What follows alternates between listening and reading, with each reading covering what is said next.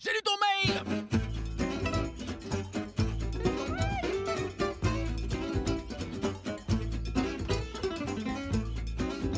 Bonjour, bonjour et bienvenue dans J'ai lu ton mail. Salut Romain. J'ai lu ton mail. Salut. Alors aujourd'hui dans J'ai lu ton mail, Jean-Philippe va nous entretenir des neuf formes d'intelligence.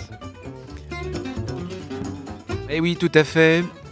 René Descartes disait L'intelligence, c'est la chose la mieux répartie chez les hommes, parce que, quoi qu'il en soit pourvu, il a toujours l'impression d'en avoir assez, vu que c'est avec ça qu'il juge.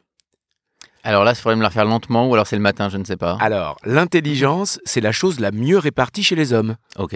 parce que, quoi qu'il en soit pourvu, quelle que soit la quantité qu'il en ait, il a toujours l'impression d'en avoir assez, Ah, parce que c'est avec ça qu'il juge. D'accord. Voilà. Ok. Et donc il y en a neuf. Alors, c'est euh, avant ça, d'abord, c'est quoi l'intelligence? Mhm. Euh, pour nous euh, occidentaux, euh, on retrouve nos racines habituelles. Euh, le latin, donc ça vient de intelligentsia. Euh, c'est euh, en fait deux mots. Inter, ça veut dire parmi, et lego, choisir. Donc d'une certaine manière, l'intelligence, c'est l'art de bien choisir. Ok. Voilà. Et euh, pour Platon, c'est euh, l'intelligence, c'est l'aptitude qui permet d'acquérir la science. J'espère que, chers auditeurs, vous remarquez quand même la caution intellectuelle qu'on donne à tout ça. et euh, et, donc on peut prendre, alors je trouvais une, une définition, l'aptitude à appréhender et à organiser les données d'une situation, en mettre, pardon, à mettre en relation les procédés à employer avec le but à atteindre et choisir les moyens ou découvrir les solutions originales qui permettent l'adaptation aux exigences de l'action. Alors pour ceux qui sont dans le métro, n'hésitez pas à mettre un petit euh, reward, rewind plutôt, Rewind. pour euh, réécouter ça. Mais enfin, en gros, l'idée, c'est une aptitude qui permet l'action. Voilà. Ok. L'intelligence, c'est une aptitude.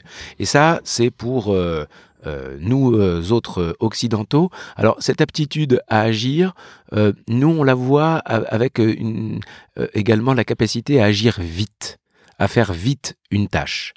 Et, euh, puis, bah, euh, pour d'autres civilisations, alors c'est euh, assez euh, amusant. Par exemple, en Afrique euh, euh, occidentale, euh, ça se dit akili, l'intelligence, et c'est séparé entre euh, tassi, qui est réfléchir en faisant des déductions à partir des faits observés, et miri, qui est euh, penser et induire des causes et des vérités générales à partir de faits observés.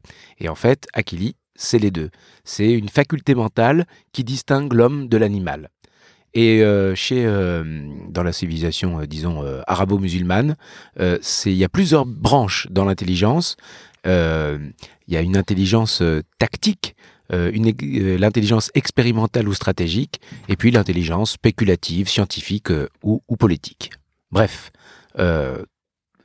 l'intelligence, c'est quelque chose qui, est quand même assez culturel. Comment est-ce qu'on définit l'intelligence? C'est très culturel.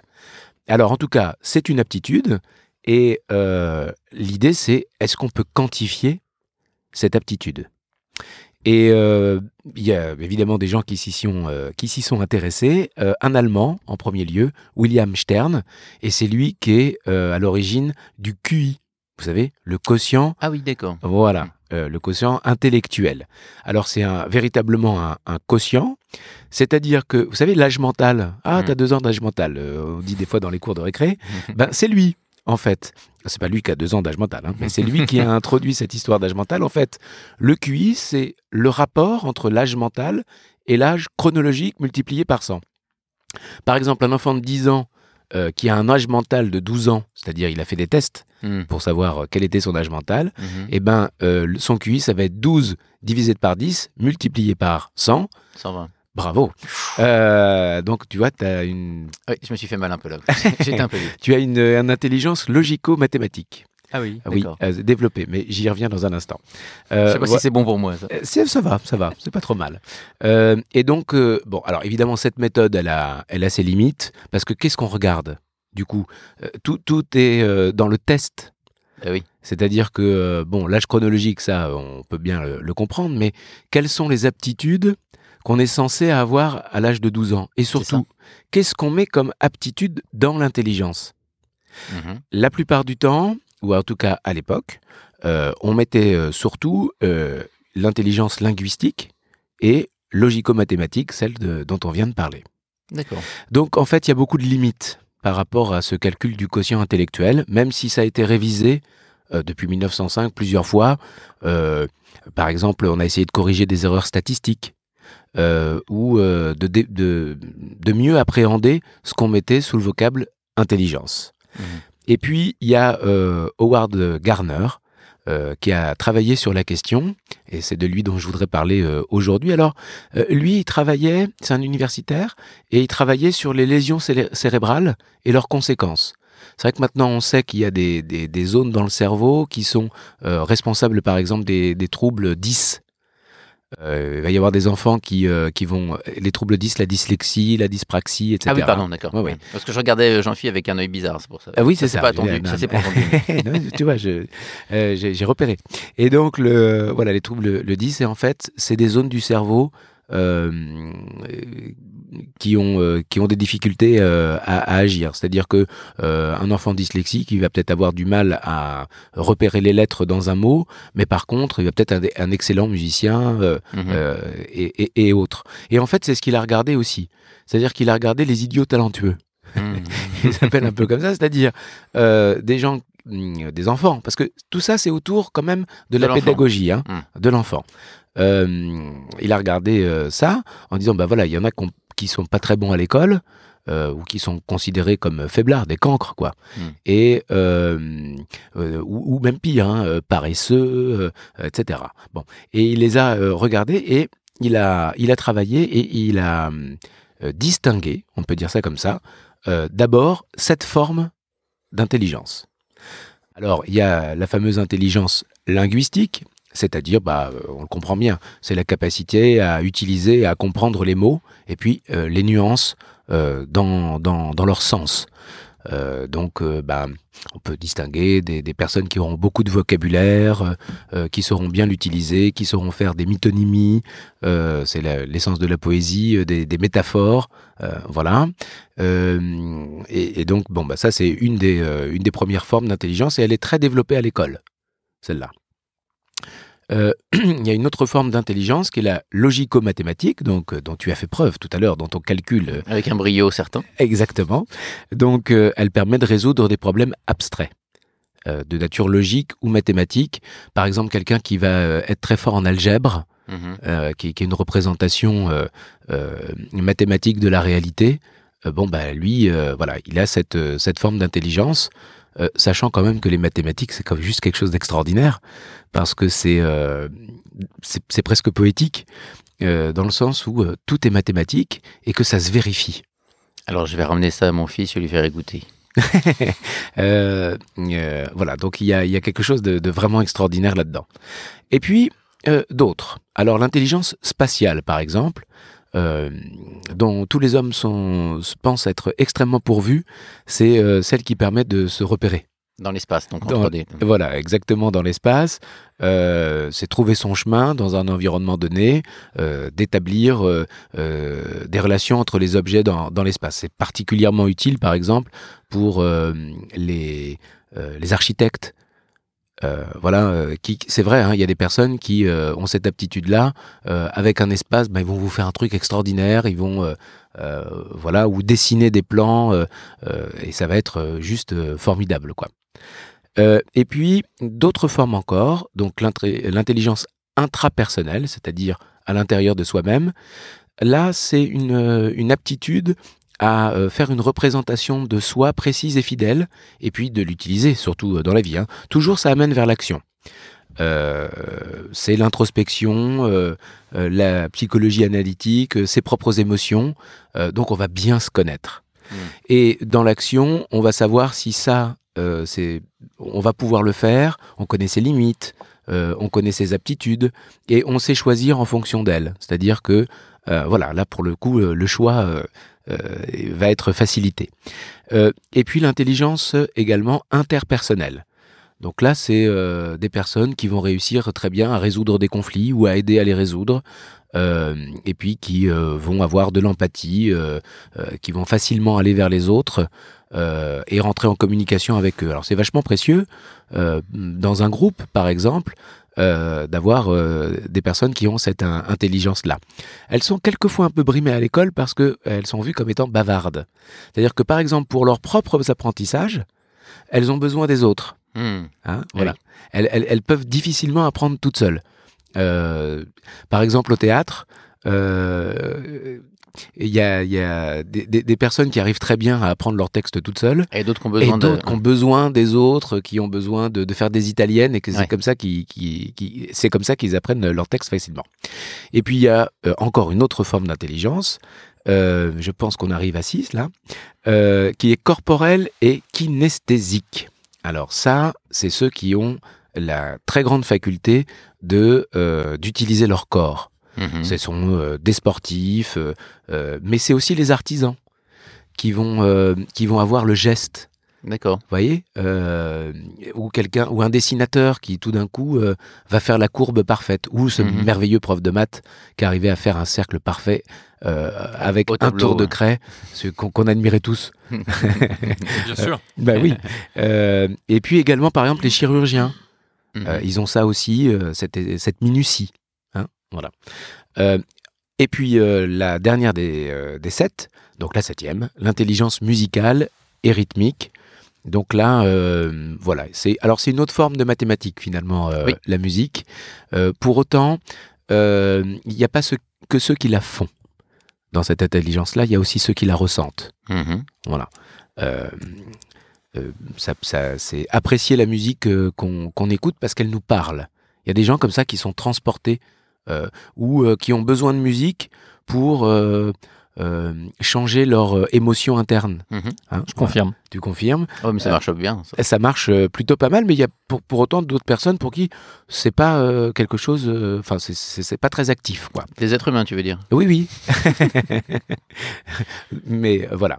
Et alors, euh, il y a quelque chose de très, euh, comment dirais-je, de, de- de très optimiste euh, là-dedans.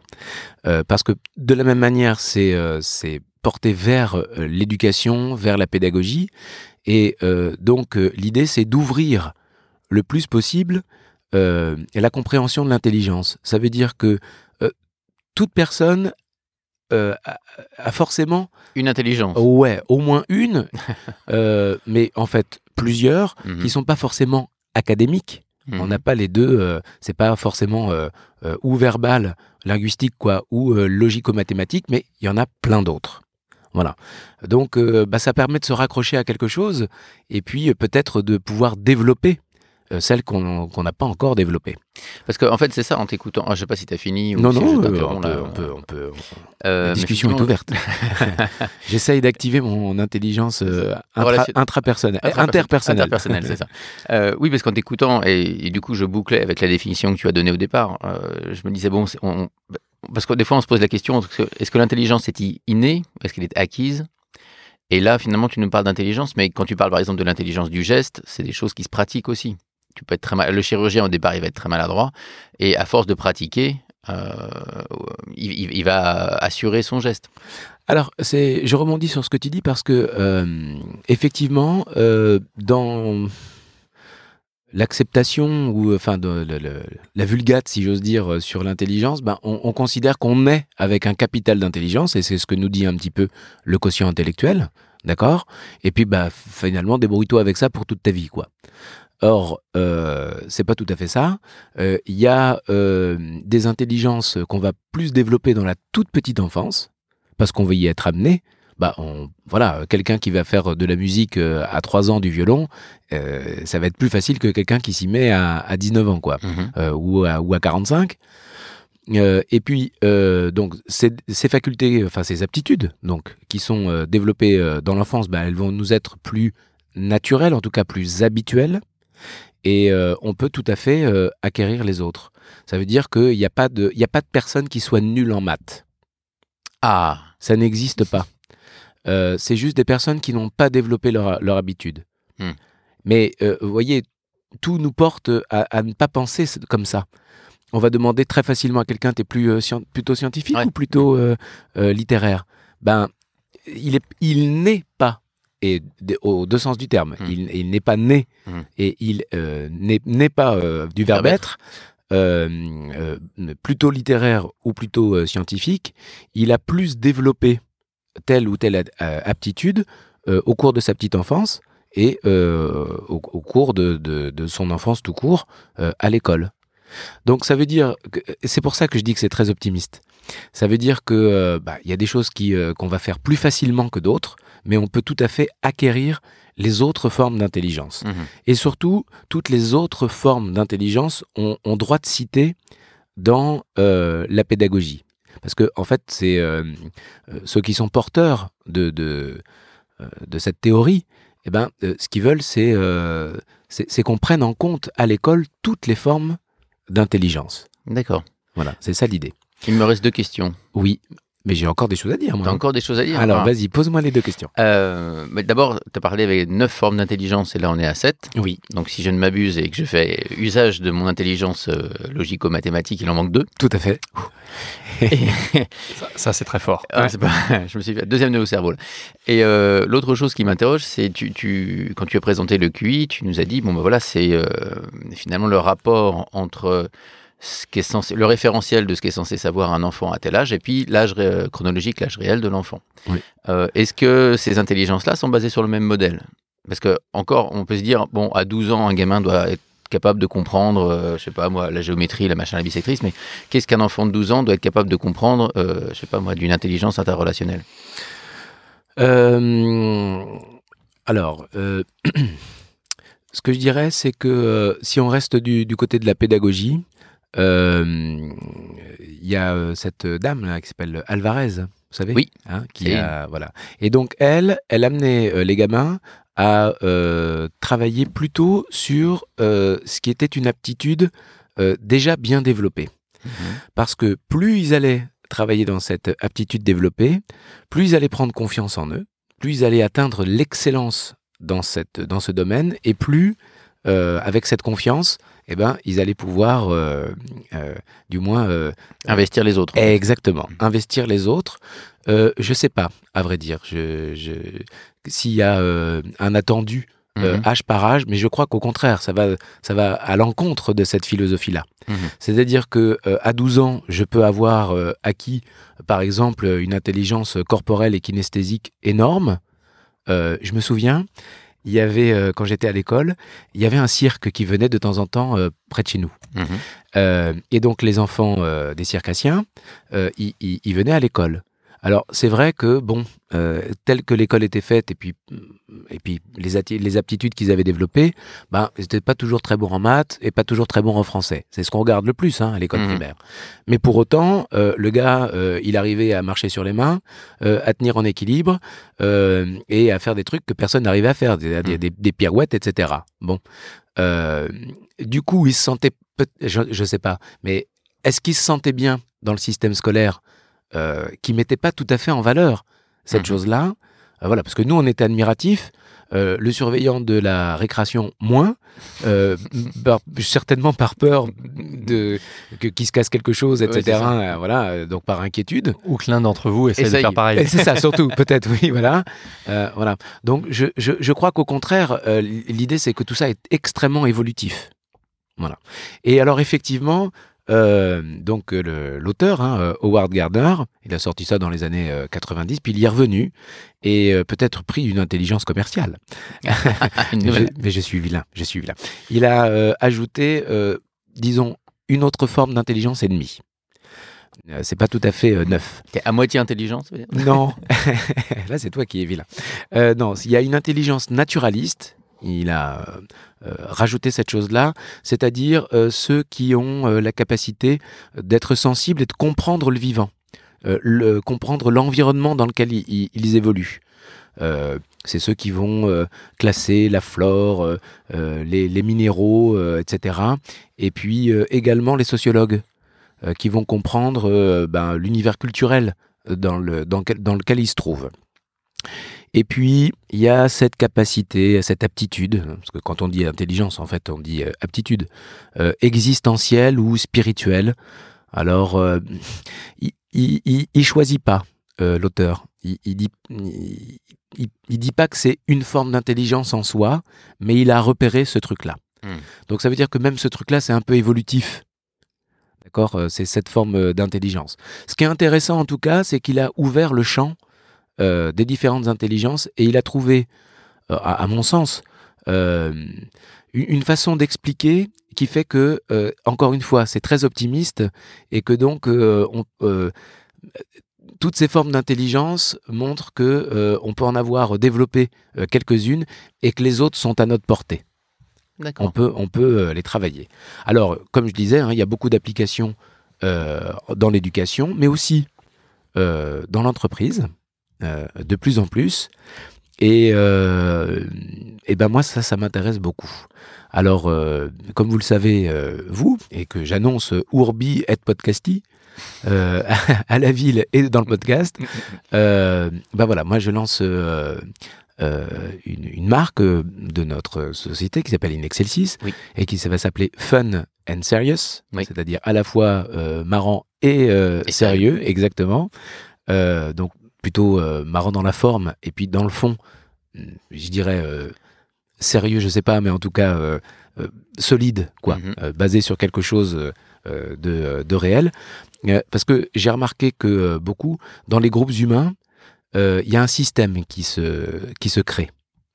Et chacun y a sa place, c'est normal, c'est notre, notre inclination à se à trouver sa, posture, euh, sa position dans un système.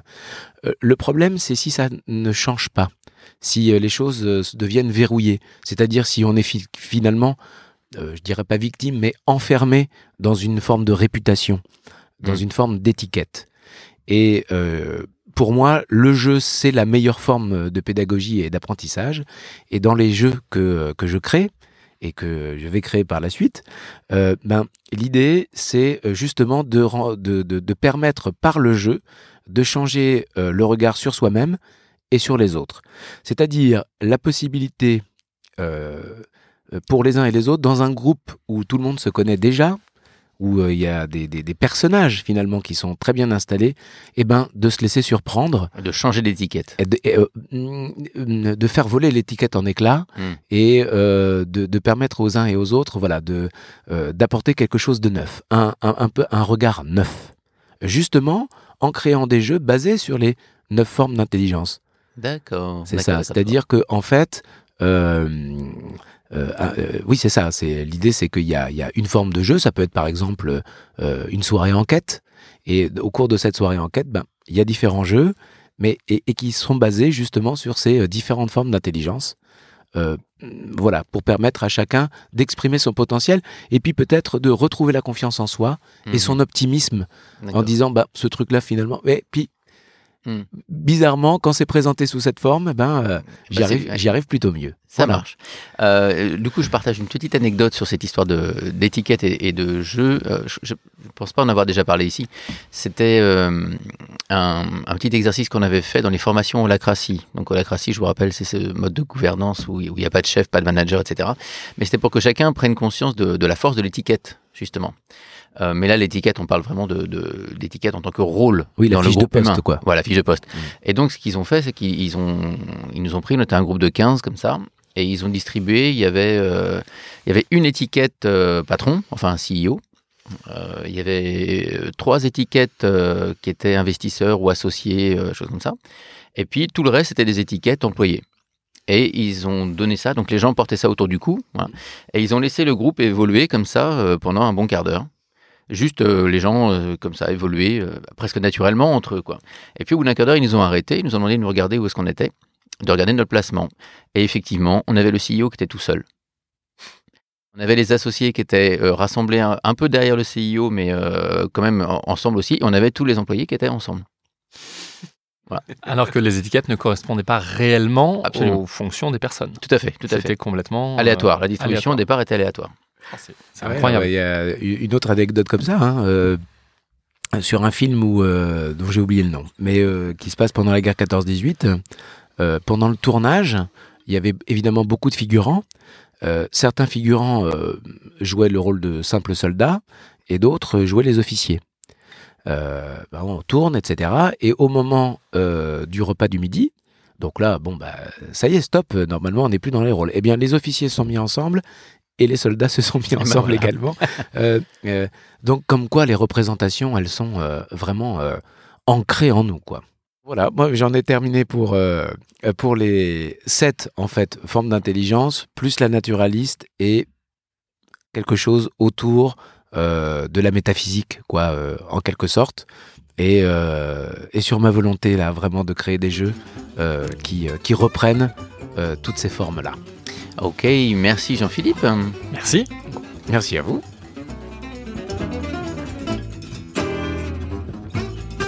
J'ai lu ton mail, c'est fini pour aujourd'hui. Je vous invite, comme d'habitude, à cliquer sur les petites étoiles, les petits pouces, enfin tout ce qui fait que vous aimez cette émission, que vous l'écoutez, que vous pouvez la partager à d'autres gens, la faire découvrir.